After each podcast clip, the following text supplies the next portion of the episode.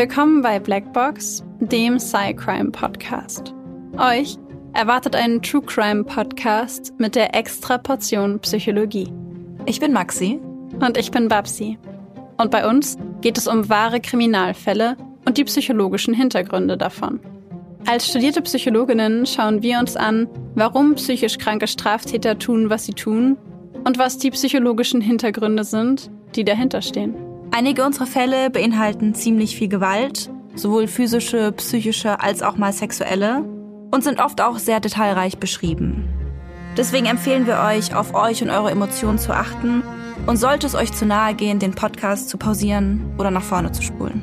Wir haben euch gewarnt. Ab und zu passiert es auch, dass wir in den Folgen lachen oder eine Bemerkung machen.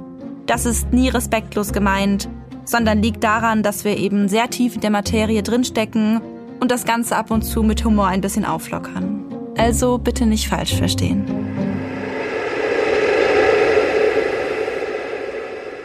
Die Inspiration zu der heutigen Folge ist Maxi und mir tatsächlich gekommen, als wir uns tatsächlich abseits des eigentlichen Podcasts mit dem Thema anonyme Alkoholiker, ich würde jetzt nicht sagen beschäftigt haben, aber wir uns das mal angeschaut haben, weil wir das beide total interessant finden. Ähm, kurze Erklärung dazu: Die anonymen Alkoholiker sind so eine Art, ich will jetzt nicht sagen Selbsthilfegruppe, aber eine Art Heilungsprogramm für Suchterkrankte, so ein Zwölf-Schritte-Programm für Suchterkrankte. Und als Maxi und ich uns in einem ganz anderen Kontext darüber unterhalten haben, haben wir tatsächlich gesehen, dass es neben den anonymen Alkoholikern, die ja ganz viele sicherlich auch kennen, auch die anonymen Sexsüchtigen gibt. Und da haben wir uns gefragt, also erstmal waren wir überrascht, und dann haben wir uns gefragt, was genau bedeutet das eigentlich? Weil bei den Süchten spricht man häufig von Substanzabhängigkeit, vielleicht auch noch von Spielsucht, mhm. aber wie oft redet man über Sexsucht? Und dann dachten wir, das machen wir. Das machen wir, das ist eine gute Idee. Ja, ja. Im Sinne unseres Aufklärungsauftrags empfinden wir es als unsere Pflicht, über das Thema Sexsucht zu sprechen. Jetzt ist Sexsucht ja ein Begriff, der irgendwie, ich würde mal fast schon sagen, irgendwie, also man, man hört es ja irgendwie oft. Ich, ich, ich, mir fallen ganz viele Serien ein, irgendwie, wo es teilweise auch irgendwie um Sexsucht geht, dann Reality. Trash-TV. Wird auch, fällt immer der Name. Also ich bin ja sexsüchtig oder sonst irgendwas. Ähm, und es ist in meinem Empfinden irgendwie, gut, vielleicht weil ich auch so ein krasser Reality-TV-Mensch bin, ähm, wird es so ein bisschen inflationär verwendet. Aber wir sind hier, wir wären ja nicht Blackbox, wenn wir nicht genau erklären würden, was eine, was Sexsucht eigentlich ist. Ich habe tatsächlich aber auch das Gefühl, dass das Thema Sex in unserer heutigen Gesellschaft ja sowieso schon sehr präsent ist. Eine, dass wir zumindest in Deutschland in einer sehr, sehr sexualisierten Welt leben. Und ich habe auch das Gefühl, dass das Thema Sexsucht häufig benutzt wird von Leuten in irgendwelchen Foren zum Beispiel oder in so Beziehungsratgebern, mhm. wenn die Kommunikation über das Thema Sex in der Beziehung nicht so gut klappt und die eine Person sagt, mein Mann, meine Frau, wie auch immer, will dauernd und ich will nicht. Ich glaube, er oder sie ist sexsüchtig. Und dass das da auch ganz, ganz oft fällt, dieses Wort sexsüchtig. Ja, genau. Eben, genau wie in diesen, wie in diesen Serien. So irgendwie wird es irgendwie total oft genannt. Als auch, also so kommt es mir vor, auch manchmal so als Persönlichkeitseigenschaft im Reality-TV manchmal schon. Hallo, ich bin der Fabio und ich bin sexsüchtig. Da sitzt du ja. da und denkst dir so, okay. Hallo Fabio. Hallo Fabio. ja, ich, also deswegen war ich aber auch so überrascht von diesen anonymen Sexsüchtigen auf der einen Seite und der Präsenz des Wortes Sexsucht in der allgemeinen Begrifflichkeit unserer Gesellschaft oder mhm. als allgemeine Begrifflichkeit unserer Gesellschaft. Und deswegen haben wir beschlossen, dass wir diese heutige Folge dem Thema Sexsucht widmen, um einfach ein bisschen genauer zu erklären, was das eigentlich bedeutet, was das für Konsequenzen mit sich bringt. Natürlich haben wir wieder einen Fall für euch und eben auch zu beschreiben, wie sowas behandelt werden kann und was es für Ansätze gibt und natürlich auch, was es für Ursachen gibt. Also, das war jetzt ein bisschen durcheinander, ihr, weil ihr wisst, was ich meine. Ganz kurz zur Definition, wie immer in unseren Folgen, wo es um äh, psychische Erkrankungen geht. Ähm, es gibt ganz viele verschiedene Definitionen von Sexsucht. Eine davon, die wir jetzt für diese Folge ausgesucht haben, stammt von Professor Martin Kafka. Ähm, der ist Professor im Massachusetts. Und er betrachtet die Sexsucht oder auch Hypersexualität genannt als primär nicht paraphile Störung des sexuellen Verlangens mit impulsiver Komponente. Nach seiner Definition liegt Hypersexualität dann vor, wenn über einen Zeitraum von mindestens einem halben Jahr mindestens drei von den folgenden Bedingungen erfüllt sind.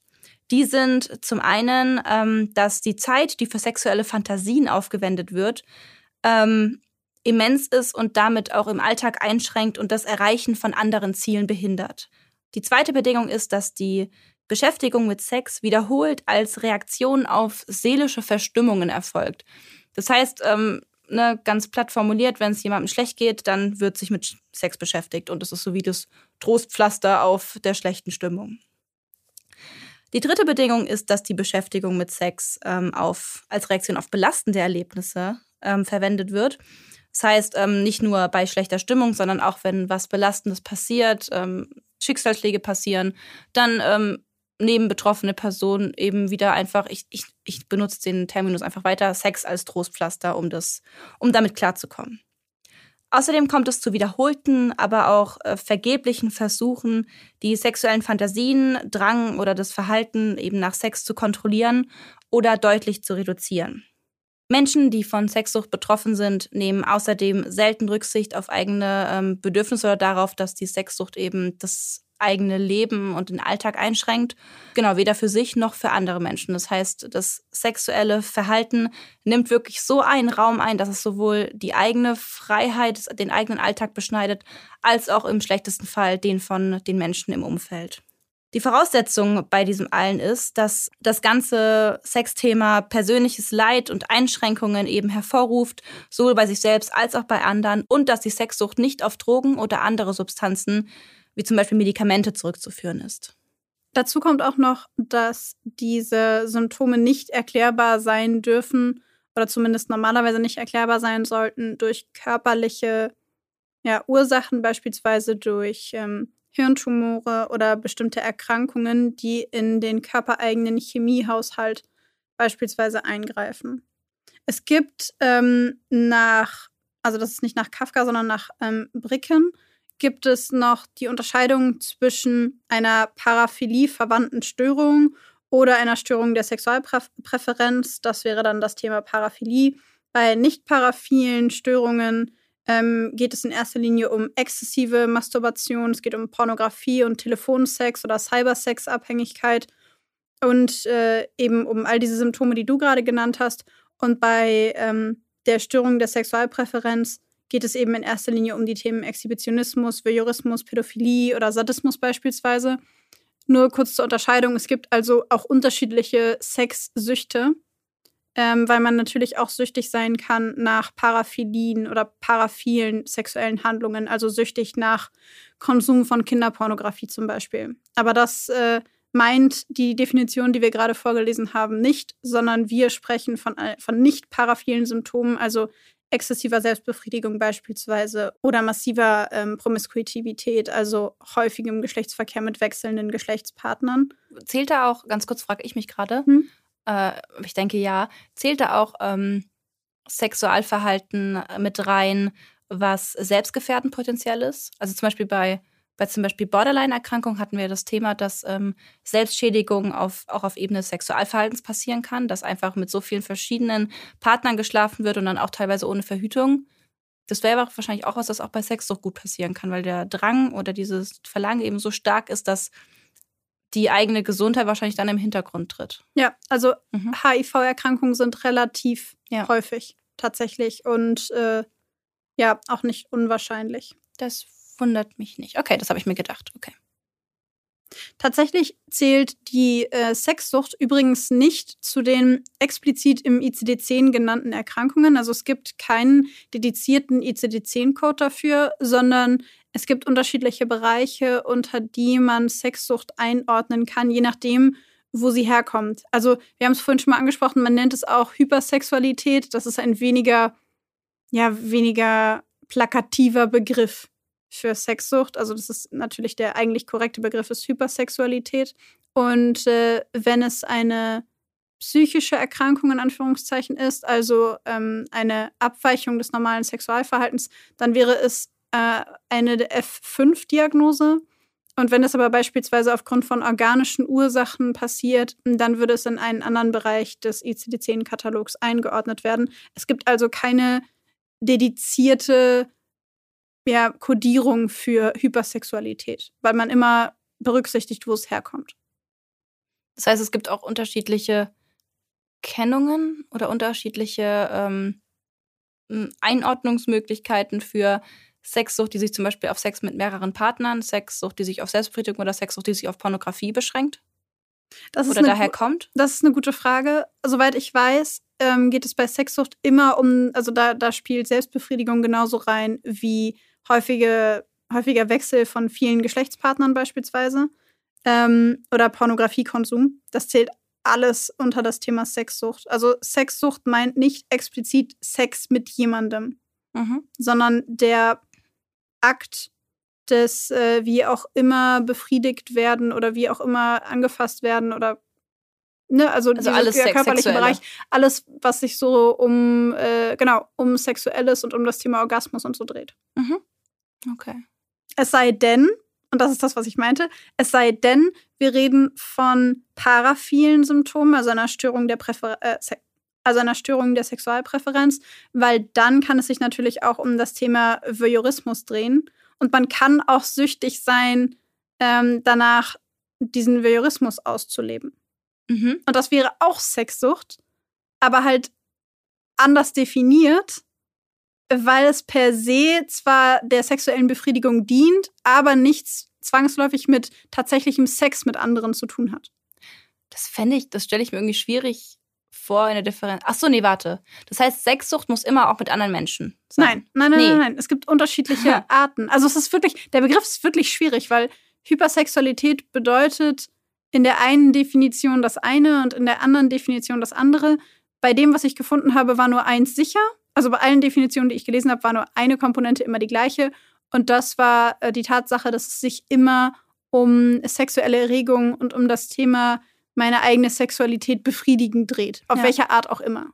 Dann finde ich es aber richtig schwierig, ich stelle es mir gerade super schwierig vor, zum Beispiel Voyeurismus von Sexsucht zu trennen, weil bei Voyeurismus, ich, ich, ich meine, ich habe es jetzt gerade nicht mehr so super äh, im Kopf, wie es jetzt im ICD-10 zum Beispiel steht, ähm, aber ich erinnere mich an einen Patienten, den ich mal hatte, der hatte Voyeurismus. Und da haben wir ganz viel eben mit von diesem Drang gearbeitet. Er hat auch immer gesagt, diesen, diesen Drang, diesen Kick, ich brauche, ich brauche, ich habe diesen Drang und diesen Hang und muss das machen, dieses Verlangen irgendwie bei anderen, bei, das war bei ihm bei Frauen in die Wohnung zu gucken, abends, wenn dann in der Wohnung halt Licht ist und man gut reingucken kann.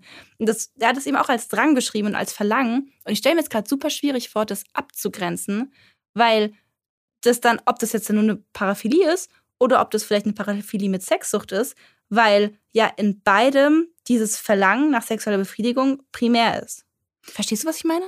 Ja, aber ich glaube, der Unterschied bei Hypersexualität ist, dass die Verhaltensweisen klinisch relevante Schwierigkeiten im sozialen, beruflichen oder anderen wesentlichen Bereichen verursachen.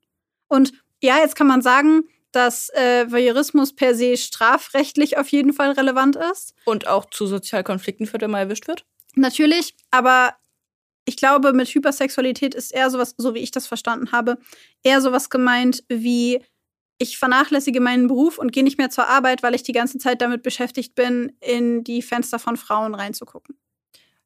Dann wäre ich sowohl, wäre das sowohl eine Paraphilie als Abweichung des, äh, der Sexualpräferenz weil Voyeurismus, als auch Hypersexualität, weil ich das so ausgiebig mache, dass ich zum Beispiel nicht mehr meinem Beruf nachkomme oder meine Freunde nicht mehr sehe oder nicht mehr schlafe zum Beispiel. Und es mich selber, und das ist der nächste Punkt, es bei mir selber einen Leidensdruck auslöst, dass ich es nicht lassen kann. Vielleicht geht es auch um die Häufigkeit.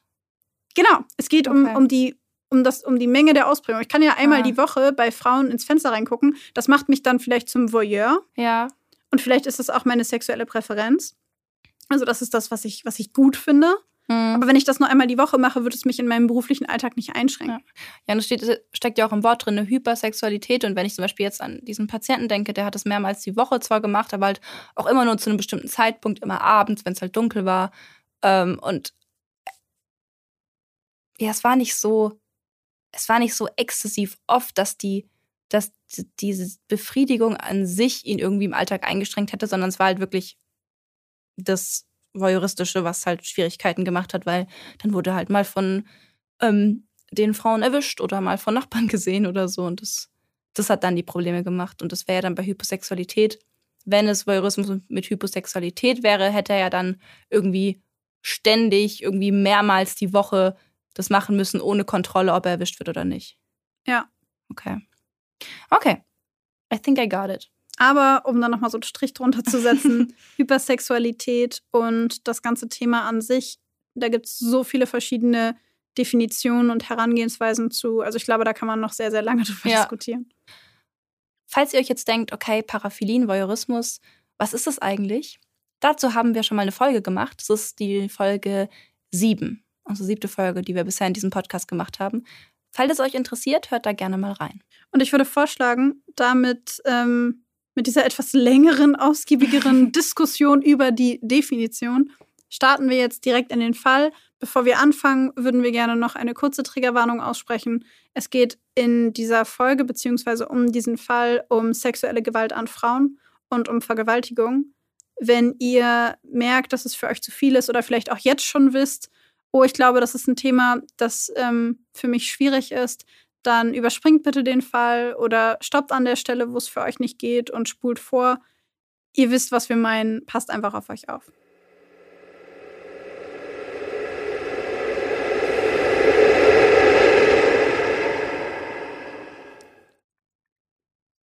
Entspannt lehnt er sich zurück in den Sessel und greift nach seiner Teetasse.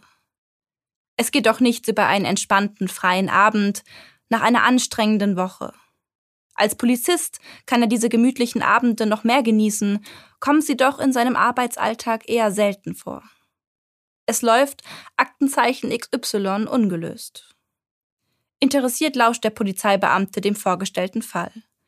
Es wird nach einem Mann gefahndet, der mehrere Frauen sexuell missbraucht und vergewaltigt haben soll.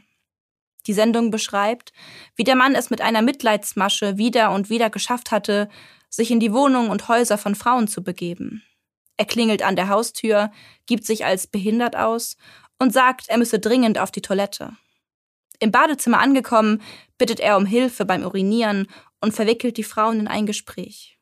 Zahlreiche Frauen überredet er dazu, sexuelle Dienste an ihm vorzunehmen, einige von ihnen vergewaltigt er. Bei dieser Beschreibung richtet sich der Polizeibeamte in seinem Sessel auf. Diese Masche, dieses Muster, das kommt ihm doch sehr bekannt vor. War da nicht vor einigen Jahren dieser Mann, gegen den er ermittelt hat?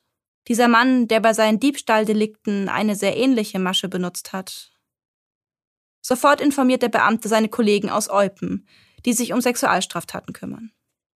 Diese zeigen daraufhin mehreren der Opfer ein Foto von dem damals wegen zahlreicher Diebstähle verhafteten Mann. Und wirklich, vier der Opfer erkennen den Mann wieder. Sie identifizieren ihn eindeutig als den Mann, der vor ihrer Haustür gestanden, sie bedrängt und schließlich vergewaltigt hat. Es dauert nur wenige Tage, bis der Mann mit einem europäischen Haftbefehl in seinem Wohnort, einem rheinland-pfälzischen Teil der Eifel, festgenommen und vorläufig in Untersuchungshaft gebracht wird. Monate später beginnt der Prozess gegen ihn. Mit gesenktem Kopf sitzt der zweifache Familienvater Jörg P. im Gerichtssaal. Seine Ehefrau und die beiden Kinder sind nicht anwesend. Nur kurz nach dem Geständnis des 46-Jährigen hat seine Ehefrau die Scheidungspapiere und den Antrag auf eine Änderung des Nachnamens eingereicht. Sein Doppelleben ist vorbei. Schweigend lauscht P. den Ausführungen des psychiatrischen Sachverständigen. Die Persönlichkeit des Angeklagten sei nicht ausgereift, heißt es. Da der zweifache Familienvater unter einer Lese- und Rechtschreibschwäche leide, habe er sich seiner Frau und den gemeinsamen Kindern immer unterlegen gefühlt. Er sei ein Narzisst, um den sich immer alles drehen müsse. Allerdings sei er nicht durchweg böse. Die Tränen, die Jörg P. kurz zuvor bei seinem Geständnis vergossen hatte, und auch seine Reue seien echt. Bei seiner Mitleidsmasche habe er sich bewusst intelligente Frauen ausgesucht, so habe er sich ihnen besonders überlegen gefühlt. Beim Tatmotiv spielten daher neben dem Sexualtrieb des Mannes auch Machtgelüste eine bedeutsame Rolle. Laut Gutachter leidet Jörg P. unter einem gesteigerten sexuellen Verlangen, er leide unter krankhafter Sexsucht. Diese sei jedoch therapierbar, weswegen der Sachverständige zwar eine Unterbringung in einem psychiatrischen Krankenhaus, nicht aber eine Sicherungsverwahrung empfiehlt. Das bedeutet, sollte der Familienvater vor Ablauf der vom Gericht festzulegenden Haftzeit als geheilt eingestuft werden, muss er den Rest der Strafe im Gefängnis absitzen. Gilt er bei Ablauf der Strafe weiterhin als gefährlich, kann er auch länger in der Psychiatrie festgehalten werden, als die eigentliche Haftzeit andauert. Jörg P.'s Verteidiger teilt diese Meinung. Er äußert, sein Mandant sei Triebtäter im eigentlichen Sinn des Wortes. Er habe die Delikte nicht aus Spaß am Leid der Opfer begangen, sondern allein aus dem sexuellen Trieb heraus. Vor Gericht werden an diesem Tag neun Vergewaltigungen und versuchte Vergewaltigungen behandelt. Alle fanden zwischen 1998 und 2010 in Köln, Bonn und Düsseldorf statt.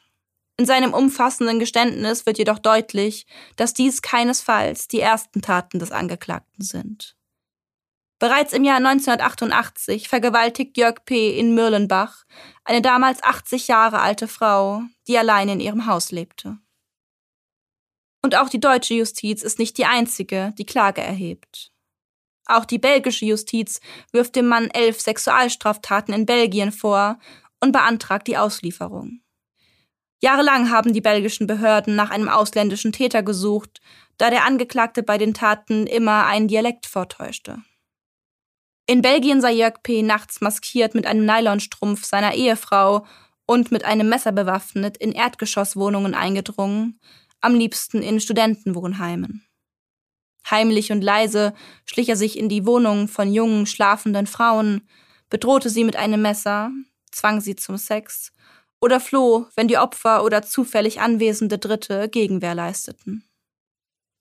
Bei einer Vergewaltigung wird Jörg P. plötzlich vom Ehemann des Opfers überrascht und gerät in einen handfesten Kampf.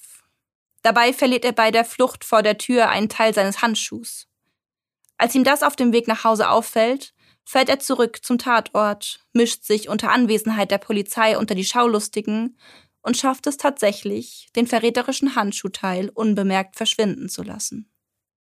Ein anderes Mal steht er mit einem Pullover über dem Kopf vor der Tür einer jungen Frau und schafft es mit einem lauten Aufmachen, Polizei, in ihre Wohnung zu gelangen. Dort vergewaltigt er sie. Ein weiteres Mal klingelt er an einer Tür und behauptet, eine Autopanne zu haben. Als die wehrlose Frau öffnet, greift er sie unter Anwendung von erheblicher Gewalt an und vergewaltigt sie. Dann flüchtet er unerkannt aus dem Haus. Zur Tarnung hält er sich einen Bettbezug über das Gesicht. Seine sexuelle Befriedigung erreicht Jörg P. jedoch nicht nur durch diese gewalttätigen Angriffe auf Frauen, sondern überwiegend mit Tricks, die vor der deutschen Justiz nicht strafbar sind. Unzählige Male nährt er sich als vermeintlich körperbehinderter Frauen. Dabei klingelt er an Haustüren, täuscht eine Armlähmung vor und bittet darum, die Toilette nutzen zu dürfen. In den meisten Fällen sei ihm dies erlaubt worden. Innerhalb des Hauses sei es ihm bei vielen Frauen gelungen, sie dazu zu bringen, ihn sexuell zu befriedigen. Laut Gericht fällt diese Tat in einen nicht strafbaren Grenzbereich. Trotzdem erstatten 91 Frauen Anzeige.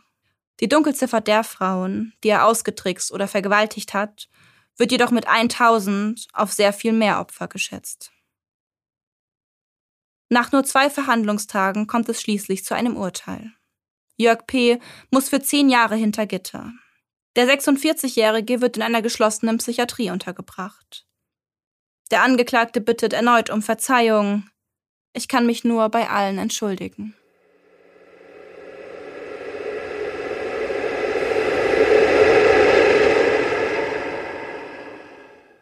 Ich fand das Ausmaß von diesem Fall tatsächlich extrem überraschend. Also, Maxi und ich haben ja vorher so ein bisschen geschaut, was wir für Fälle finden würden, die zu diesem Thema passen. Und insbesondere die Tatsache, dass er das so lange durchgezogen hat, dass er über 1000 Opfer hat. Also ob sie jetzt ausgetrickst wurden oder ob er es bei manchen vielleicht auch gar nicht geschafft hat. Aber also es wurde in den Quellen angegeben, dass er es bei über 1000 Frauen versucht hat. Und das ist einfach was, wo ich dachte, das ist eine so unglaubliche Zahl. Ja. Da muss ich sagen, kann ich die Diagnose der Sexsucht schon verstehen. Weil das ist ja wirklich eine Zahl, die. Also, das ist ja nicht mehr verhältnismäßig. Also, verhältnismäßig. Also, es ist generell nicht natürlich, aber es ist halt so eine Zahl, was wirklich so, so eine Maßlosigkeit hat. Weißt du, was ich meine? Es ist Ja. so, so ultra viel. Ja. Also es ist halt bei einem Serienvergewaltiger äh, würde ich nicht an 1000 Opfer oder an 1000 Versuche denken. Obwohl es ja auch nicht nur Vergewaltigungsversuche waren, sondern äh, dieser Grenzbereich. Auch der Versuch, Frauen Ja. dazu zu bringen. Genau, was ja ja. irgendwie nicht irgendwie in so einen Graubereich fällt. Ja. Ich finde die Vorstellung so furchtbar, ne? Die Vorstellung, dass jemand vor der Tür steht, der dir sagt, er hat eine körperliche Behinderung, ob er kurz bei dir ins Badezimmer gehen darf, du lässt den rein und dann passiert das. Hm. Also, die Vorstellung finde ich so, so krass. Oder auch bei der einen Frau, wo der Ehemann einfach reingekommen ist in dem Moment, wo, wo das passiert, wo er das, also wo er sie vergewaltigt. Ja, er hat sie vergewaltigt in dem Moment, gell? Ja. Ja. Wie, wie krass muss diese Situation sein? Wo ich auch, also voll, wo ich auch das irgendwie so mir so dachte, boah, nee, war, dass er da halt steht und gesagt hat, er hat eine Autopanne. Und dann lässt halt die Person, also weißt du, du lässt so die Person in dein Haus rein und lässt ihn so dein Telefon benutzen. Das ist ja das gleiche eigentlich wie äh, lässt ihn rein und lässt ihn die Toilette benutzen. Aber es ist einfach so, so dieser, er stellt so einen Hilfebedarf dar und ich wäre auch jemand, der dann sagen will, ja, kommen Sie kurz rein, Sie dürfen gern telefonieren oder Sie dürfen gerne kurz die Toilette benutzen. Und dann ist es einfach jemand, den du reinlässt und dem du hilfst, weil du denkst, okay, der braucht jetzt gerade Hilfe von mir und dann und dann, dann vergewaltigt er dich. Also dann greift er dich einfach an. Und dann wird halt, ich meine, in dem Moment wird halt deine Gutmütigkeit und deine Hilfsbereitschaft ausgenutzt für sowas. Ja. Und das, ich finde, das ist halt wieder so ein Fall, bei dem der eine Teil von mir, der Gewalt an Frauen, also Gewalt an Menschen allgemein, aber Gewalt an Frauen, so sexuelle Gewalt ganz furchtbar findet und ich auch selber als Frau, an dem ich mir denke, zehn Jahre dafür. Und auf Gut, der aber ja, anderen Seite, Klinik. ja, das kann stimmt, ja auch länger gehen. stimmt, aber es erschien mir doch, ne, das wäre wieder so ein Beispiel, wo man sich drüber aufregen kann und sagen kann, zehn Jahre erscheint mir recht wenig, Mhm. emotional, von einem emotionalen Standpunkt aus betrachtet, von einem juristischen Standpunkt aus betrachtet, ähm, wahrscheinlich ein nachvollziehbares bis sauberes Urteil. Obwohl ich sagen muss, ich war auch irgendwie, also ja, und gleichzeitig war ich aber auch irgendwie überrascht, wie hoch es ist, weil ich sonst eigentlich gewohnt bin bei Sexualstraftaten, dass es so vier bis sechs Jahre sind. Ja, stimmt. Aber also ich glaube, die, also mir, mir geht es zumindest so, dass ich bei solchen Taten fast immer denke, das erscheint mir zu wenig Mhm. emotional betrachtet. Und auf der anderen Seite, da wollte ich hinau darauf hinaus, dass ich irgendwie diesen Splitscreen im Kopf habe, also diesen geteilten Bildschirm in meinem Kopf habe.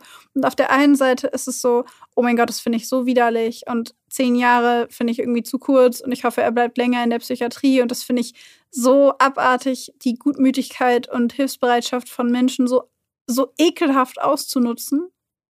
Und auf der anderen Seite denke ich mir, okay, das ist eine diagnostizierte Sexsucht. Das heißt, da stehen bestimmte Symptome dahinter, da sind bestimmte Mechanismen im Gange. Er selber hat geweint, ihm tut es offensichtlich leid und er konnte offensichtlich nicht anders als der, sein Verteidiger sagt ja auch Triebtäter im tatsächlichen Wortsinne.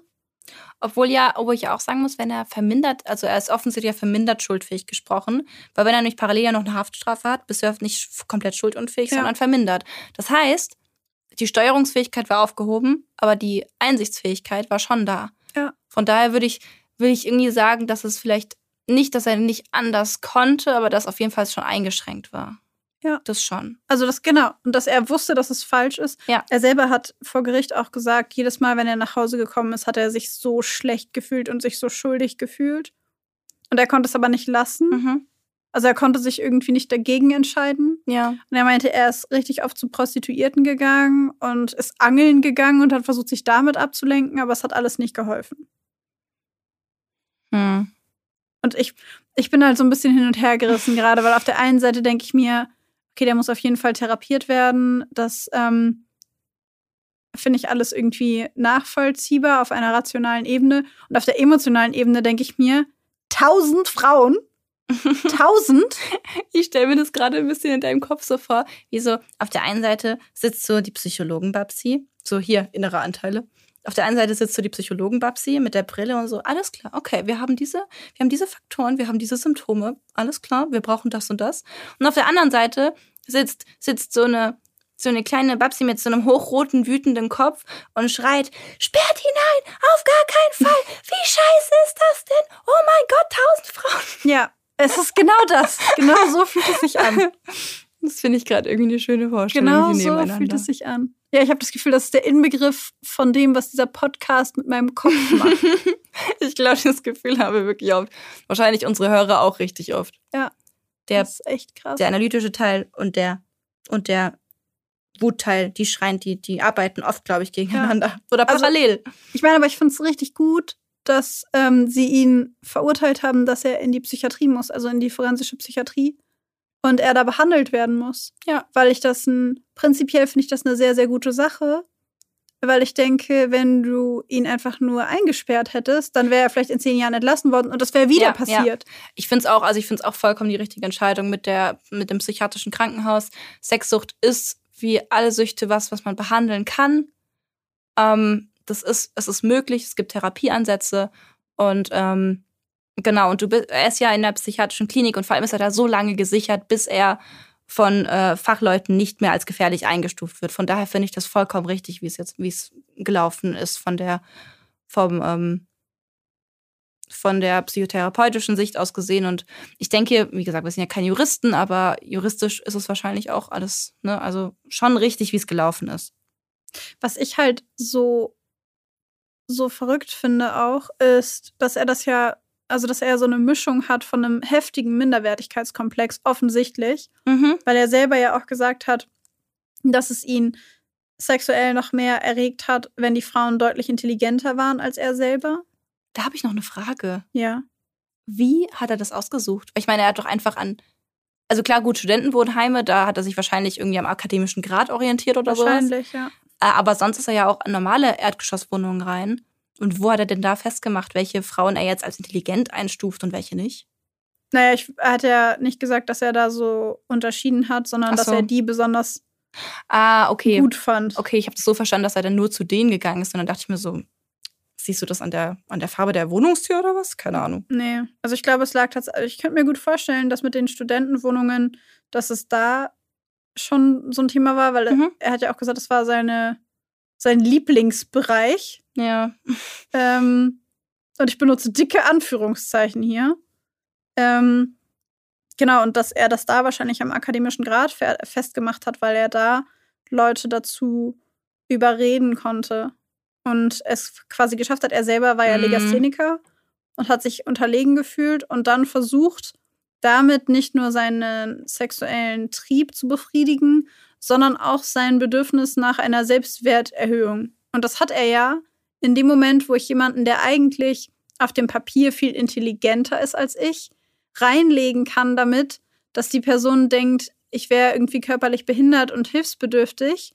Und dann bekomme ich vielleicht, also habe ich vielleicht auch noch sexuelle Befriedigung, weil die Person sich durch meine Überredungskunst, weil ich ja so schlau bin, Hm. Auch noch dazu bereit erklärt, mich se sexuell zu befriedigen, dann ist das natürlich eine unglaubliche Selbstwerterhöhung, wenn du das Gefühl Ja. hast, jemanden ausgetrickst zu haben, der offensichtlich viel intelligenter ist als du. Ja. Er war ja auch der Meinung oder ist der Meinung, dass er ein IQ von 140 oder so hat, habe ich gelesen. Das finde ich sehr paradox. ja. Ja, gut, aber ich meine, warum? Das finde ich sehr paradox, weil wenn er von sich wirklich glauben würde, dass er ein IQ von 140 hat, dann hast du es doch nicht nötig, beziehungsweise dann, dann turnt es dich doch auf Deutsch gesagt nicht mehr an, wenn du Leute reinlegst, von denen du glaubst, dass sie intelligenter sind als du. Das würde ja bedeuten, dass er davon ausgeht, dass alle Studentinnen und alle jungen Frauen, mit denen er das gemacht hat, von denen er glaubte, dass sie schlauer sind als er selber, einen IQ von über 140 haben müssen. Aber ging es darum, dass sie schlauer sind als er selbst oder ging es einfach nur darum, intelligente Frauen? ich dachte, es ging um intelligenter als er. Ich hatte intelligente Frauen äh, wahrgenommen. Aber wie kann er sich dann, also selbst wenn das so ist, wie kann er sich denn dann seiner Frau und seinen Kindern unterlegen gefühlt haben, wenn er gleichzeitig glaubt, einen IQ von 140 zu haben? Naja, aber vielleicht verstärkt es es noch mehr, weil er sich dadurch auch noch dann ungerecht behandelt fühlt. Weil er, er, er fühlt sich als minderwertig wegen dieser Leserechtschreibschwäche, was ja per se gar nichts damit zu tun hat, ob man einen hohen oder niedrigen IQ hat. Ähm, und was das, was ihn aber, wenn er der Meinung ist, okay, ich bin aber so super schlau und ich ähm, habe IQ von 140 und gleichzeitig muss jemand, der so, also in seiner Ansicht, der so schlau ist, muss dann äh, irgendwie merken, dass er schlechter lesen kann als zum Beispiel seine, ich weiß nicht, wie alt die Kinder waren, zum Beispiel zehnjährige Tochter. Und bei jemandem, der dann ähm, vielleicht auch noch narzisstisch, ähm, narzisstische Komponenten hat, ist es ja eine noch heftigere Kränkung und so ein Gefühl von, es ist total unfair, weil eigentlich ist es total ungerechtfertigt. Und dass man dann vielleicht, dass er dann vielleicht deswegen sich intelligente Frauen raussucht, einfach um dieses, um klarzustellen, ich bin schlauer und ich äh, habe diesen IQ und vielleicht von wegen von diesem auch von diesem Ungerechtigkeitsgedanken aus. Hm. Ich verstehe deinen Punkt. ich, ich verstehe deinen Punkt. An der Stelle würde ich einmal ganz kurz klarstellen wollen, weil wir, ich glaube, nie in einem forensischen Kontext über Legasthenie gesprochen haben und das wahrscheinlich auch nie in einem Fall vorkommen wird. Ähm, würden wir oder würde ich gerne einmal kurz das nochmal unterstreichen, was du gerade gesagt hast, nämlich, dass eine Leserechtschreibschwäche oder auch Legasthenie genannt, ähm, dass eine solche Erkrankung nichts, nichts mit der Intelligenz einer Person zu tun hat. Es hat nichts damit zu tun, wie schlau jemand ist oder wie intelligent jemand ist, sondern rein etwas mit einem bestimmten Fähigkeitsbereich, der bei manchen Leuten besser und bei manchen Leuten schlechter ausgebildet ist. So wie ich zum Beispiel im figuralen Denken sehr, sehr schlecht bin. Und ich im Unterscheiden von rechts-links. Ja. Also, ähm, nur um das einmal klargestellt zu haben, bitte denkt nicht, dass Leute mit Legasthenie dumm sind. Das sind sie nicht. Und sie sind auch nicht weniger intelligent als alle anderen. Ja. Und was ich auch noch sagen muss, die Leute sind auch nicht krank. Es ist eine Leserechtschreibschwäche äh, und es ist keine äh, Krankheit. Es gibt auch keine ICD-10-Kennung oder sowas dafür. Ne, es ist wirklich einfach nur eine, eine Schwäche in einem bestimmten Bereich, wie du gerade schon gesagt ja, hast. Ja, die halt besonders stark auffällt, weil Lesen und Schreiben in unserer Gesellschaft wichtig sind. Genau. Ja. Ähm, aber zurück zum Thema. Ich wollte da gar nicht so ablenken. Hier nur mal ganz kurz. Äh, einen Punkt machen, was das angeht. Klar, kurzer Exkurs. Ja. In Deutschland geht man davon aus, dass es etwa 500.000 Sexsüchtige gibt. Das ähm, entspricht, zumindest laut den Statistiken, zwischen 0,5 und 5 Prozent der Bevölkerung, beziehungsweise, also ich meine, 500.000 sind jetzt nicht 0,5 bis 5 Prozent, aber man geht davon aus, dass wir im Schnitt in jeder Bevölkerung 0,5 bis 5 Prozent der Menschen haben, die tatsächlich eine Sexsucht haben. In den USA sind es tatsächlich sogar 6 Prozent und davon sind 20 Prozent Frauen. Also man geht von einem 1 zu 5 Verhältnis von äh, Männern aus. Deutschland gilt, das fand ich persönlich sehr, sehr interessant, weil das wusste ich vorher gar nicht. Deutschland gilt nach den USA als der zweitgrößte Pornografiemarkt der Welt. Das wusste ich nicht. Ich echt auch nicht. Die weltweit größte Pornografiemesse findet in Berlin statt. Die Venus. Und sie wächst jährlich um ein bis zwei komplette Messehallen. Nein. Doch. Das ist die Venus, oder? Ich habe keine Ahnung. Ah, ich, äh, also ich, ich habe äh, vielleicht mal auch so auf YouTube so Mhm. so Prank-Videos auf der Mhm. Venus geguckt. Schippern wir gerade so ein bisschen außenrum, ja? Gefährliches Fahrwasser. Okay. Tatsächlich erscheinen monatlich in Deutschland über 1000 neue Porno-DVDs und der Jahresumsatz nur im Bereich DVDs in, in dieser Zeit. Ja, wir leben in 2023, aber selbst DVD, selbst bei DVDs geht man von einem Jahresumsatz von über 800 Millionen Euro aus. Im Jahr 2023. Der Begriff, der als Suchwort im Internet am häufigsten eingegeben wird, lautet Sex. 42,7 Prozent aller Internetnutzer sehen sich pornografische Seiten an und 90 Prozent, 90 Prozent aller 8- bis 16-jährigen Kinder haben schon Pornografie im Internet gesehen. Nur um mal so eine grobe Idee zu geben von dem, was wir meinten, als wir gesagt haben, wir leben in einer ziemlich sexualisierten Welt. Alle 8- bis 16-jährigen Kinder. 90 Prozent? Wobei ich 8 bis 16 auch einen sehr weiten. Ja, das sind ja auch acht Jahre, ne? Also, und da ist ja die Pubertät passiert da auch. Ja, aber trotzdem, ich meine, Pornografie hat zumindest bei dem, was ich so in den sozialen Medien sehe, einen immer schlechter werdenden Ruf bei der jüngeren Generation, weil die viel besser aufgeklärt sind, als würde ich behaupten, wir zum Beispiel über die Risiken von Pornografie, also von häufigem Pornografiekonsum. Ja, obwohl, also ich würde vielleicht sagen, die klassische, so dieses klassische, so auf, oh Gott, was gibt's da? Pornhub, was weiß ich, was es alles gibt, aber so, ich glaube, so Zeug wie so, wie so OnlyFans oder so ist, glaube ich, ein bisschen. Oh, stimmt. Steht, das steht besser, als es zum Beispiel bei uns war. Ja, ich glaube. Das ist jetzt so, wird langsam so. Ich, ich könnte Cool. mir vorstellen, dass Pornografie ähm, eine andere, also dass es eine andere Perspektive, eine andere Definition von Pornografie gibt, als es sie, als wir sie im Kopf haben bei Pornhub. Pornhub zum Beispiel, könnte ich mir vorstellen, ist weniger beliebt. Dafür Ja. ist OnlyFans total am Boom. Dabei ist es am Ende des Tages im Grunde auch Pornografie. Ja, ist natürlich. eigentlich, es macht eigentlich Da werden ja auch, da werden auch Sexfilme hochgeladen. Ja. Also es, ist, es ist halt nur, du suchst dir halt, also du, du abonnierst ja, oh, wie funktioniert OnlyFans nochmal? Ich habe da auch eine Reality-Doku drüber gesehen. Du abonnierst ja die so Celebrities oder Leute, denen du folgst oder irgendwie Influencer, die da jetzt da sind und die kennst du auf jeden Fall und dann abonnierst du die und dann siehst du halt der ihre Sexfilmchen, die die und du da siehst ihre. Nacktbilder und du kannst tatsächlich, zumindest habe ich das gelesen, du kannst, wenn du extra viel Geld bezahlst, sogar beeinflussen, was sie in diesen Videos machen Ja, sollen. ja. In Echtzeit. Das heißt, du kannst sagen, ich bezahle dir jetzt keine Ahnung wie viel Geld und die Person macht in diesem Moment dann das, was, was du willst, dass sie macht. Je mehr Geld du bezahlst. Das heißt, du hast im Grunde Next Level Pornografie, weil du guckst es dir nicht mehr nur an, sondern du interagierst in Echtzeit. Ja. Und das Bedenkliche bei Pornografie ganz allgemein ist beispielsweise, es gab Untersuchungen dazu, beispielsweise, dass die häufige Nutzung von Pornografie zu einer sehr ablehnenden Haltung gegenüber Familiengründung oder Kinderwunsch führt und dass Pornografiekonsum die Empathiefähigkeit des Menschen im Gehirn beeinträchtigt und verändert. Es gab eine Untersuchung, die gezeigt hat, dass Männer und Frauen nach Pornografiekonsum Vergewaltigungen weniger schlimm finden. Ich muss sagen, das wusste ich nicht, bevor wir diese Folge gemacht haben. Ich war immer so, ich dachte mir so, ja, Pornografie, ne, also ich meine, alles fein, man kann sich das ja angucken. Ich hatte irgendwie die ganze Zeit so eine ganz lockere Sicht da drauf.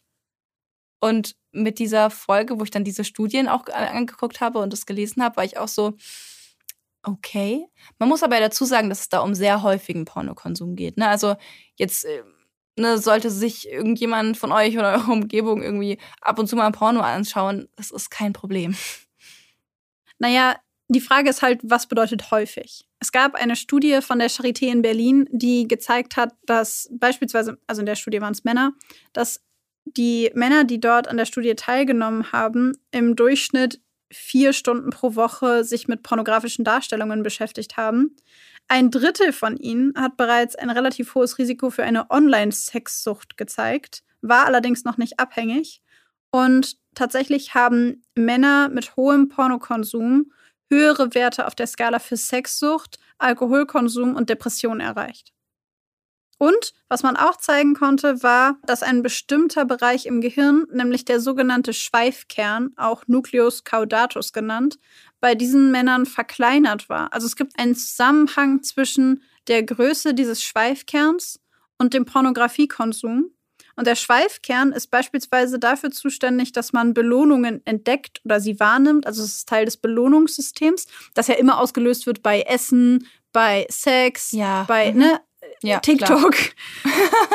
und ähm, genau, tatsächlich ist dieser Schweifkern wichtig, um, wie gesagt, Belohnungen zu entdecken und sie wahrzunehmen, um zwischen Belohnungen zu differenzieren, um Motivation zu bekommen, eine Belohnung zu erlangen und für die Fokussierung der Aufmerksamkeit. Und tatsächlich war der Zusammenhang selbst dann noch signifikant, wenn man das Risiko für andere Süchte berücksichtigt hat. Also anscheinend ist ein kleinerer Schweifkern ein spezifisches Merkmal für hohen Pornokonsum. Jetzt kann man sich fragen, war der kleinere Schweifkern zuerst und dann der Pornokonsum?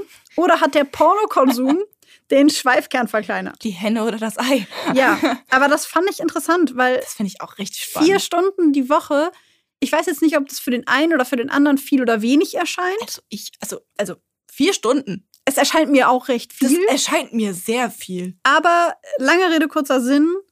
Pornokonsum ist mit Vorsicht zu genießen. Also übermäßiger Pornokonsum ist mit Vorsicht zu genießen. Ich setze es gerade in meinem Kopf so ein bisschen in Relation. Vier Stunden, das ist, das ist die Menge, die ich, die ich äh, unter der Woche wahrscheinlich oder an, an schlechten, an, an stressigen Wochen die gesamte Woche lang normales Fernsehen gucke. Hm. Das ist schon viel. Es erscheint mir auch ziemlich viel. Hm. Aber ich dachte, ich bringe das mal rein, um so eine Verhältnismäßigkeit und ein Gefühl dafür zu erschaffen, was viel bedeutet. Vier kommt, Stunden sind zu viel. Es kommt aber ja auch drauf an, also vier Stunden sind auf jeden Fall viel, aber es kommt ja auch drauf an, ähm, was für eine Art von Pornografie man sich anschaut. Also ne, es gibt ja auch, ähm, also ich bin mir sicher, dass es da auch Unterschiede gibt, natürlich, wie weit es beeinflusst vier Stunden ist trotzdem, also ich komme gerade nicht auf diese, auf diese vier Stunden klar. Das ist wirklich echt, ich kann es mir kaum vorstellen.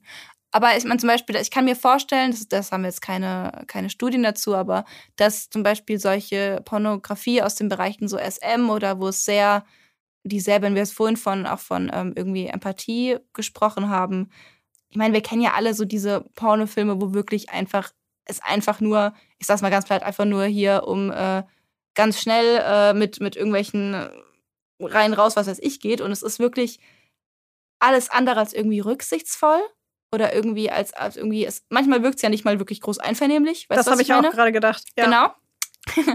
und ähm, dass ich mir vorstellen kann, dass eben Filme, die so, die so, wo man eben den Eindruck erweckt, dass es wirklich eigentlich nur um die Befriedigung jetzt so ist mein Empfinden, dass es in ganz vielen Filmen da nur um die Befriedigung des Mannes geht und da eben so ein bisschen äh, die Empfindung der Frau entweder komplett überspitzt dargestellt wird oder es eben einfach wirklich nicht im, gar nicht im Fokus steht.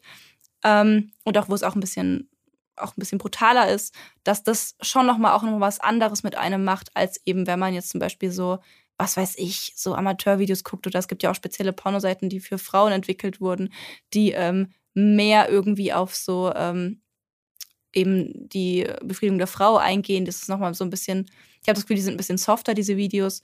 Aber auf jeden Fall, ich denke halt, dass es ein bisschen Unterschied auch noch macht, was für eine Art man sich anschaut. Auf jeden ja, das Fall. Ist jetzt, das ist jetzt meine, mein persönliches Empfinden. Ich denke, dass es viel damit zu tun hat.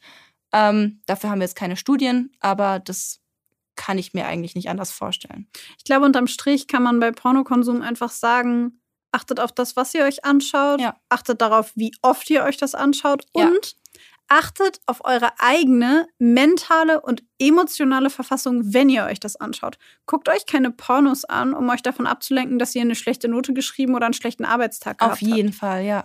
Überlegt euch genau, und ich glaube, das kann man so allgemein mitgeben, überlegt euch genau, welche Empfindungen und welche Themen und welche visuellen Eindrücke ihr mit eurer Sexualität verbinden wollt.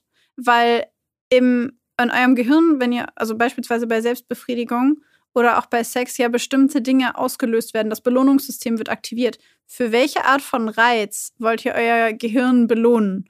Wie, mit was wollt ihr eure Sexualität verknüpfen? Und da sind halt beispielsweise diese sehr brutalen Pornos. Das lässt sich halt auch im Kopf verbinden, wenn ja. man sich das währenddessen anschaut. Genauso wie ähm, es sich verbinden lässt, wenn man angespannt nach Hause kommt und man einen schlechten Tag hatte und versucht, dass es einem besser geht und man das macht. Ja. Zum Thema Sexsucht, das schließt nämlich direkt da an es ist so, dass bei jedem Sex schon bei der Erregung oder gedanklichen Vorstellung körpereigene Eiweißstoffe, bestimmte Peptide, Endorphine etc. im Gehirn ausgesetzt werden, also verbreitet werden.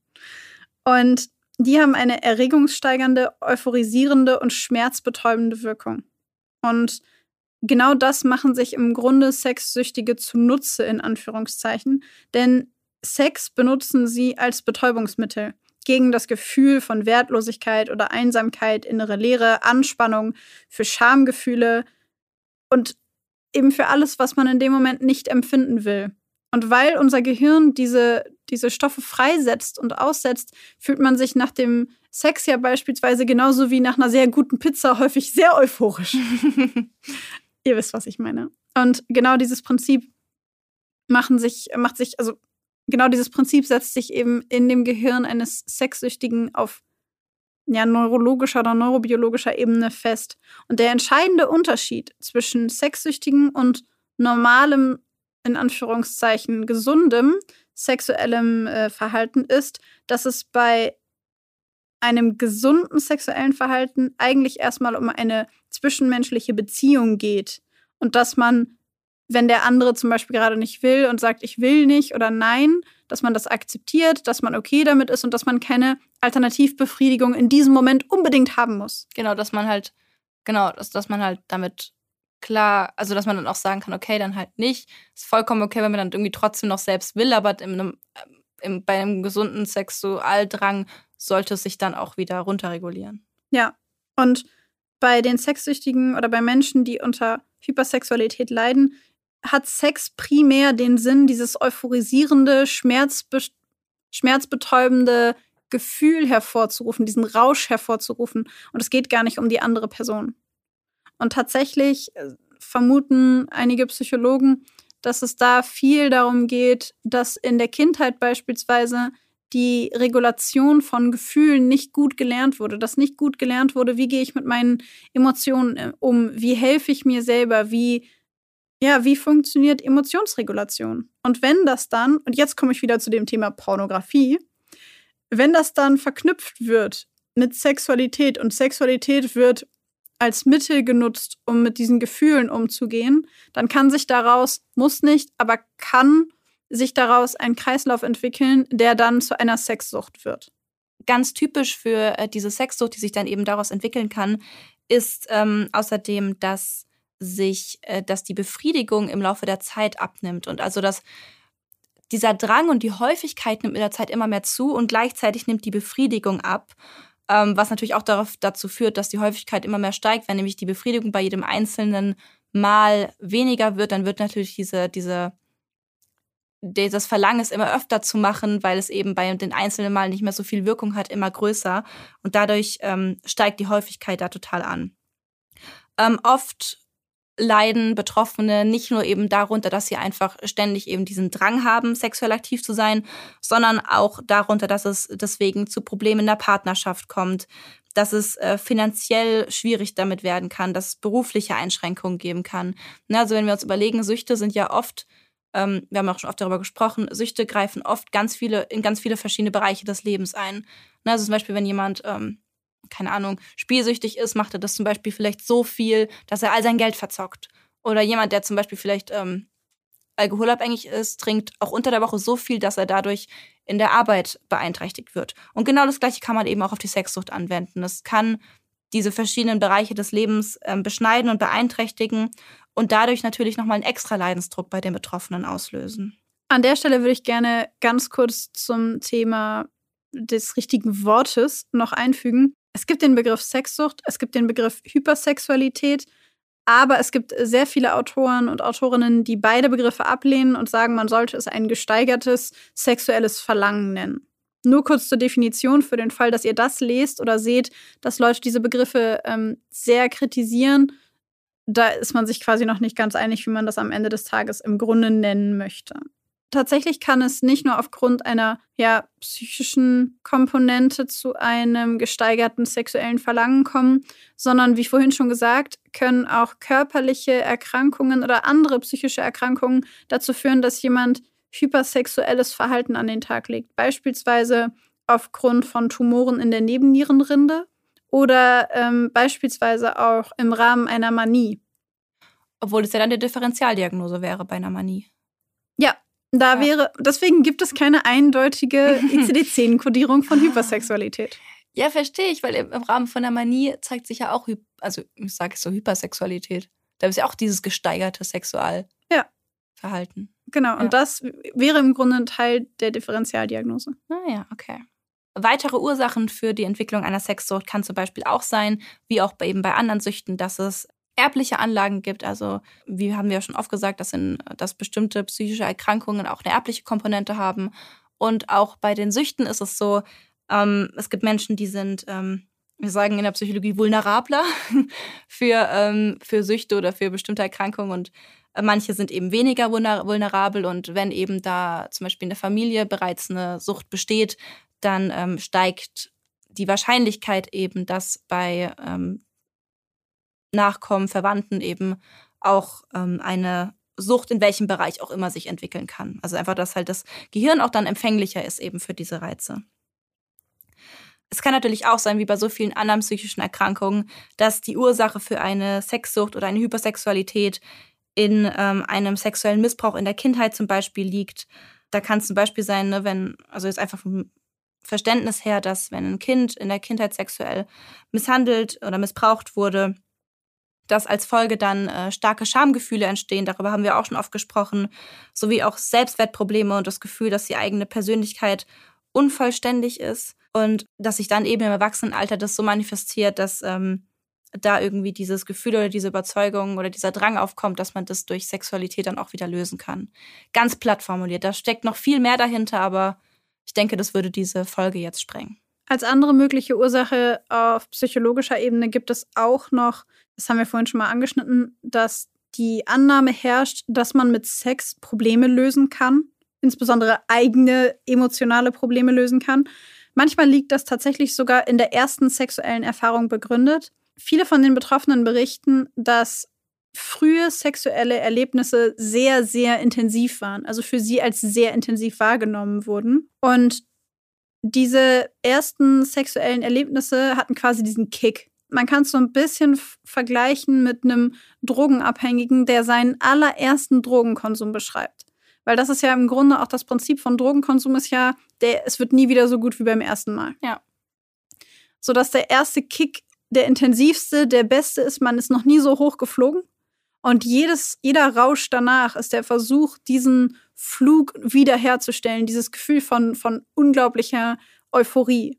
Und ähnlich kann es eben auch beim, beim Sex sein, dass Sex als Suchtmittel genutzt wird auf der Suche nach diesem Kick, in, in der Hoffnung, diesen Kick nochmal zu erreichen und mit diesem Kick alles Unangenehme zu vergessen. Und das wiederum kann halt auch dafür sorgen, dass es diese sogenannte Dosissteigerung gibt, eben auch beim Sex, dass also immer häufiger oder immer länger oder mit immer intensiveren Reizen gearbeitet wird, um diesen Kick wieder zu erreichen. Und da hängt dann auch wieder unser äh, bei Süchten allseits präsente Nucleus accumbens drin, also das Belohnungssystem des Gehirns, das nach immer mehr Belohnung, immer mehr Reizen craved, um diese, diesen Belohnungseffekt in der Intensität herstellen zu können der natürlich, das ist ein Trugschluss. Der ja. kommt nie wieder so. Also, was heißt nie wieder, aber nicht so, nicht auf ja. diese Art. Es entwickelt sich halt so ein bisschen so eine Toleranz, ne? Also, ich genau. meine, es entwickelt sich wirklich was, was halt, was, was am Anfang gereicht hat, um einen Mega-Kick zu geben, ist halt irgendwann, wenn man es halt immer wieder gemacht hat, es nutzt sich ab. Und irgendwann denkt sich unser Nucleus Accumbens so, ja, nee, also damit gebe ich mich jetzt nicht mehr zufrieden. Ich brauche mehr. Ja. Ja, genau. Was ich ganz spannend fand, war, dass man häufig ja gedanklich davon ausgeht, dass Hypersexualität häufig mit dem Hormon Testosteron zusammenhängt. Tatsächlich ist es aber gar nicht der Fall, denn es gibt aktuellere Studien, die zeigen, dass es in erster Linie mit dem Luteinisierungshormon Plasmaspiegel Was zusammenhängt. Es ist quasi das luteinisierende Hormon. Kannst du es kannst nochmal kurz wiederholen? Was für ein Hormon war das? Die Abkürzung für das Hormon, die ich in Zukunft benutzen werde, ist LH, um dieses Wort noch nicht noch dreimal sagen zu müssen. Ich würde es gerne nochmal hören. Und ja, man nennt es auch Lutropin. So. Und das wird in der Hirnanhangsdrüse gebildet und zählt zu den Hormonen, welche bei der Regelung der Fortpflanzung relevant sind. Bei Frauen löst dieses Hormon oder bei weiblichen Säugetieren ich weiß. löst. Ich kenne das. Das ist Milchproduktion. Ähm, also eigentlich sorgt es erstmal für den Eisprung. Ah, okay. Aber okay. Okay, ich, ich habe es mit Milchproduktion verknüpft. An sich nennt man es auch Gelbkörperreifungshormon. Aha. Bei beiden Geschlechtern ist es an der Reifung und Produktion der Geschlechtszellen beteiligt. Also, also nicht mehr? bei Frauen mit den. Nein, ich glaube nicht. Oh, dann habe ich es ja voll falsch gehabt. Also äh, kann sein, vielleicht auch doch. Es gehört zu der Art von Hormonen, die für die Fortpflanzung generell bei beiden Geschlechtern wichtig sind. So. Bei Frauen und weiblichen Säugetieren fördert es den Eisprung und bei Männern ist es für die Spermienreifung zuständig. Also es hängt äh, sehr zusammen. So viel dazu ganz kurz. Wenn ihr mehr darüber wissen wollt, müsst ihr das googeln. ich kann jetzt nicht den ganzen Wikipedia-Artikel hier äh, referenzieren und vortragen, aber so viel dazu. Es ist ein Hormon, das wichtig ist, allerdings für beide Geschlechter und äh, überraschende Quintessenz meiner Aussage, es ist nicht Testosteron, was dafür ausschlaggebend ist. Das fand ich überraschend. Ja, kurzer Exkurs zu irgendwelchen Hormonen. Ich kann nicht mehr. Gehen wir doch direkt über zum nächsten Exkurs und zwar zur Behandlung von Sexsucht. Bei der Behandlung von Sexsucht oder von Hypersexualität, jetzt will ich mal beides sagen, weil ich nicht nur Sexsucht sagen möchte. Hypersexualität oder ein gesteigerter Sexualverlangen? Ein gesteigertes sexuelles Verlangen oder so. Ein gesteigertes sexuelles ja. Verlangen. Jetzt habe ich meinen Satz vergessen. Okay, also auf jeden Fall. Hypersexualität, ich nehme jetzt Hypersexualität, kann ähm, natürlich durch Psychotherapie behandelt werden. Das ist, kann ähnlich wie alle anderen Süchte auch. Ähm, macht man da in der Psychotherapie. Man erlernt alternative Verhaltensweisen, man erlernt Techniken zur Rückfallvermeidung, ähm, guckt irgendwie, okay, wo liegt denn da irgendwie so die Ursache dafür, weil ja oft auch psychische Belastung oder belastende Lebensthemen ähm, sich hinter der Sexsucht verstecken. Jetzt habe ich schon wieder Sexsucht gesagt. Hypersexualität verstecken. Und ähm, daran können eben Betroffene im Rahmen von psychotherapeutischen Gesprächen und Techniken eben arbeiten.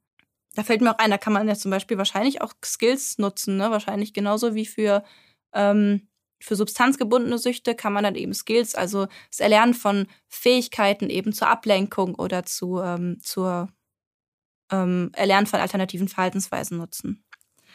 Außerdem kann man auch Medikamente mit einbringen in die Therapie, natürlich primär Psychotherapie äh, bei der Sexsucht. Ähm, aber es können auch Antidepressiva zum Einsatz kommen, eben wenn jemand so einen starken Leidensdruck hat oder eben so sehr darunter leidet eben und so eingeschränkt ist durch ähm, diese Hypersexualität, dass da einfach auch äh, depressive Komponente mit reinkommen. Da kann man dann Antidepressiva begleitend geben, aber auf jeden Fall immer Psychotherapie. Zum Abschluss der Folge würde ich gerne mehr oder weniger zum Anfang der Folge zurückkommen, denn zur Behandlung von Sexsucht gilt tatsächlich immer noch oder gelten immer noch die anonymen Sexsüchtigen beziehungsweise das Prinzip der anonymen Alkoholiker als wegweisend. Kurzer Exkurs zu dem Thema anonyme Alkoholiker. 1935 gegründet vom selber alkoholkranken Bill Wilson und seinen Mitstreitern. Die hatten zuvor nämlich alle damals wissenschaftlichen bekannten Hilfsmittel ausprobiert und nichts hat ihnen geholfen. Und sie selber haben dann das Zwölf-Schritte-Programm entwickelt, zumindest im Kern. Und prinzipiell ist diese Art der Behandlung eine eher geistlich-spirituelle Grundhaltung, wenn man so möchte. Denn der erste Schritt dieses Zwölf-Schritte-Programms ist es, zuzugeben, dass man selber der Sucht gegenüber völlig machtlos ist. Denn der Grundansatz der anonymen Alkoholiker und später dann auch der daraus resultierenden anonymen Sexsüchtigen ist, dass sich die Süchtigen erst einmal eingestehen müssen, dass sie die Kontrolle nicht haben. Dass sie die Kontrolle über diese Sucht nicht haben. Denn das ist häufig der Punkt, an dem viele Behandlungen scheitern, dass der Alkoholiker sagt, ja, aber ein Bier kann ich ja trinken, ich trinke ja kein zweites. Ja, aber ich meine, ich kann mich ja, also zweimal die Woche kann ich ja schon ein Porno gucken und mich anfassen. Ich mache es ja nicht viermal. Ja.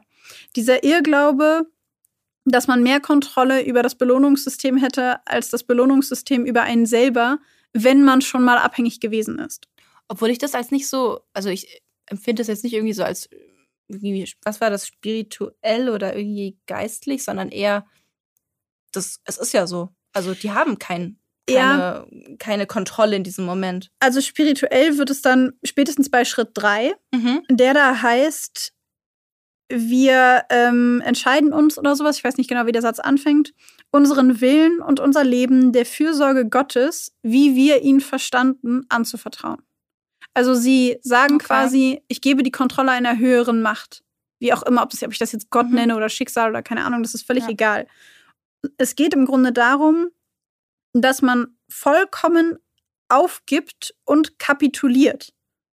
100% kapituliert und der festen Überzeugung ist, ich habe keine Macht, ich habe keine Kontrolle und ich brauche Hilfe von außen. Um zu sagen, jemand anders, etwas, Gott, das Schicksal hat die komplette Kontrolle über mich. Ich habe keine Kontrolle über die Macht, ist in der Wahrnehmung der anonymen Alkoholiker und dementsprechend später dann auch von den anonymen Sexsüchtigen das absolute Grundprinzip, um über Sucht hinwegzukommen. Das finde ich aber richtig gut, weil ich mir gerade denke, okay, ja, weil da wird ja also erstmal wirst du da komplett zerschmettert, ne? Du, du, du lernst oder du sollst, du bist, da wirst davon überzeugt, okay, ich habe gar keine Kontrolle. Ich bin komplett hilflos eigentlich. Und in diesem Moment, wo man eigentlich dann so, also wo ja eigentlich man da so zerschmettert wird und so hilflos zurückgelassen wird, geben, äh, gibt ja dann der Glaube daran, dass da jemand ist oder dass da Gott ist, dem man das in die Hände geben kann, so ein bisschen das Gefühl von, ich bin nicht alleine und ich bin nicht ganz hilflos und ich bin nicht ganz verloren. Das kam mir gerade so in den Sinn. Das finde ich, finde ich, finde ich irgendwie, finde ich voll das gute Konzept, dass man da irgendwie die Person, dass man diese, dieses nüchterne, so du kannst, du, du kannst es nicht selbst machen oder du kannst es, du hast keine Macht in dem Moment, dass man die da nicht alleine lässt. Das finde ich voll gut. Ja. Also die anonymen Alkoholiker bzw. die anonymen Sexsüchtigen gehen eben davon aus, dass in ihren Augen die drei Merkmale von Sucht sind Kontrollverlust, Machtlosigkeit und Benutzung von, in diesem Fall Sex, mhm. als Schmerzmittel. Und erst wenn dir das bewusst ist, ich habe keine Kontrolle darüber. Ich kann es nicht kontrollieren. Ich habe keine Macht darüber. Ich, ich kann mich selber nicht stoppen. Ich kann es nicht stoppen und ich benutze es für etwas und ich kann nicht damit aufhören. Erst in dem Moment, wo das wirklich verstanden wurde, kann man irgendetwas für süchtige Menschen tun. Das stimmt aber vollkommen. Kann ich voll mitgehen. Und tatsächlich ist deswegen das Konzept der anonymen Alkoholiker, anonymen Sex Sexsüchtigen, wie auch immer, bis heute ein sehr ja, wegweisender Teil mhm. von Therapien. Weil die ja. Grundhaltung davon eben diesem Aufrechterhaltungsmechanismus von Sucht widerspricht, weil ja. das, was es aufrechterhält, ist der stetige Glaube daran, dass man es ja kontrollieren kann. Ja. Ich muss gerade an einen Patienten von mir denken, bei dem ich mich ständig die Zähne ausbeiße und der ist, das ist genau so der ist immer so, ja, easy. Meine Abstinenz, meine Abstinenzmotivation ist bei 100 und äh, meine Zuversicht, dass ich abstinent bleibe, bei 90. Gar kein Problem. Da brauchst du nicht anfangen mit Therapie. Weil ja. der halt der Meinung ist, er braucht sie nicht, weil er kann es ja selbst. Genau. Ich gehe voll mit, gerade von dem, was du gesagt hast, muss ich sagen. Ja, ich finde das auch total interessant. Ja. Und äh, genau, damit sind wir im Grunde am Ende der Folge wieder am Anfang der Folge angekommen. Ein Kreis. Aber jetzt sehr viel schlauer als vorher, würde ich sagen. Und ich würde sagen, mit diesem Abschluss beenden wir auch die heutige Folge.